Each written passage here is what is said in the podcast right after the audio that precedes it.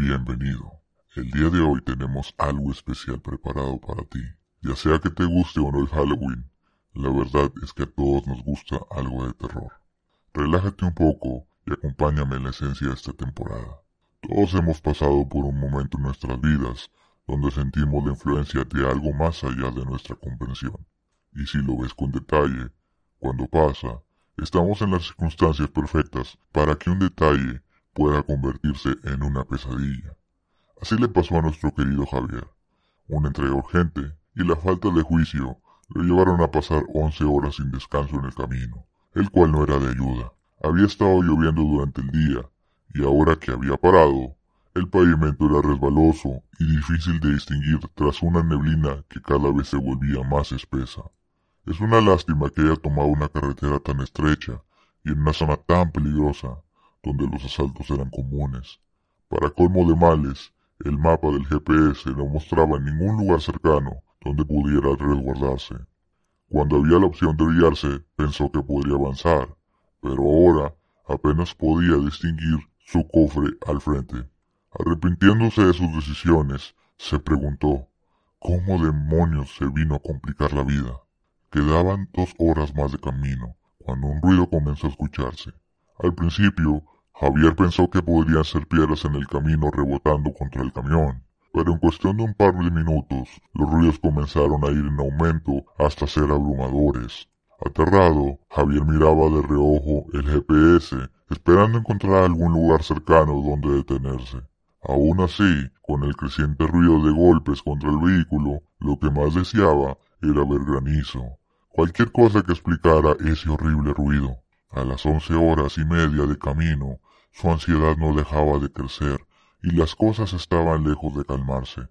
De la nada, el vehículo comenzó a sacudirse como si fuera por un camino lleno de baches. Aún no había donde parar, pero ya le era imposible controlar el vehículo. Rezando porque las luces fueran lo suficientemente intensas para que lo vieran, se detuvo en medio del camino, pero el ruido de golpes no paró, y tampoco lo hizo el movimiento del vehículo. De hecho, se volvió más intenso todavía. Javier comenzó a sentirse desesperado. Lo único que pudo pensar fue en poner la radio a todo volumen, tratando de ignorar por un momento lo que ocurría afuera. Su voz temblaba. Cualquiera que lo hubiese podido observar juraría que tenía un ataque de pánico.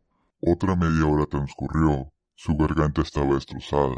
Lágrimas recorrían sus mejillas. En la radio solo se podía escuchar estática. Como si fuera el amanecer, tuvo la sensación de paz y una luz intensa en sus párpados. Fue entonces que se atrevió a abrir los ojos. Lentamente se reveló frente a él un paisaje tan claro y vívido como ningún otro, totalmente distinto a lo que debió haber encontrado. Trató de comunicarse con su base y al igual que la radio, solo estática. Sin saber dónde estaba y con la intención de orientarse, bajó del camión. El aire era frío, con un fuerte aroma a humedad. Al inhalarlo, sintió una gran sensación de paz dejando caer su cabeza hacia atrás y mirando hacia el cielo. Unas pocas lágrimas más brotaron de sus ojos, esta vez de alivio. Al hacer esto, alcanzó a notar algo que no estaba bien. Su sangre se agolpó en los pies y su corazón se encogió. Sabía que debía voltear, pero su cuerpo no respondía. Solo pudo girar su cabeza para lograr ver su vehículo cubierto de rasgaduras profundas y jirones de carne ensangrentada. ¿Qué pasó? Javier nunca pudo decirme. Tal vez se topó con un animal salvaje en el camino. Probablemente se desvió por el sueño acumulado y la falta de visibilidad. Tal vez alucinó todo por el estrés y la falta de sueño. Después de todo, no conozco a nadie que pueda confirmar nada, ni siquiera el estado de su camión.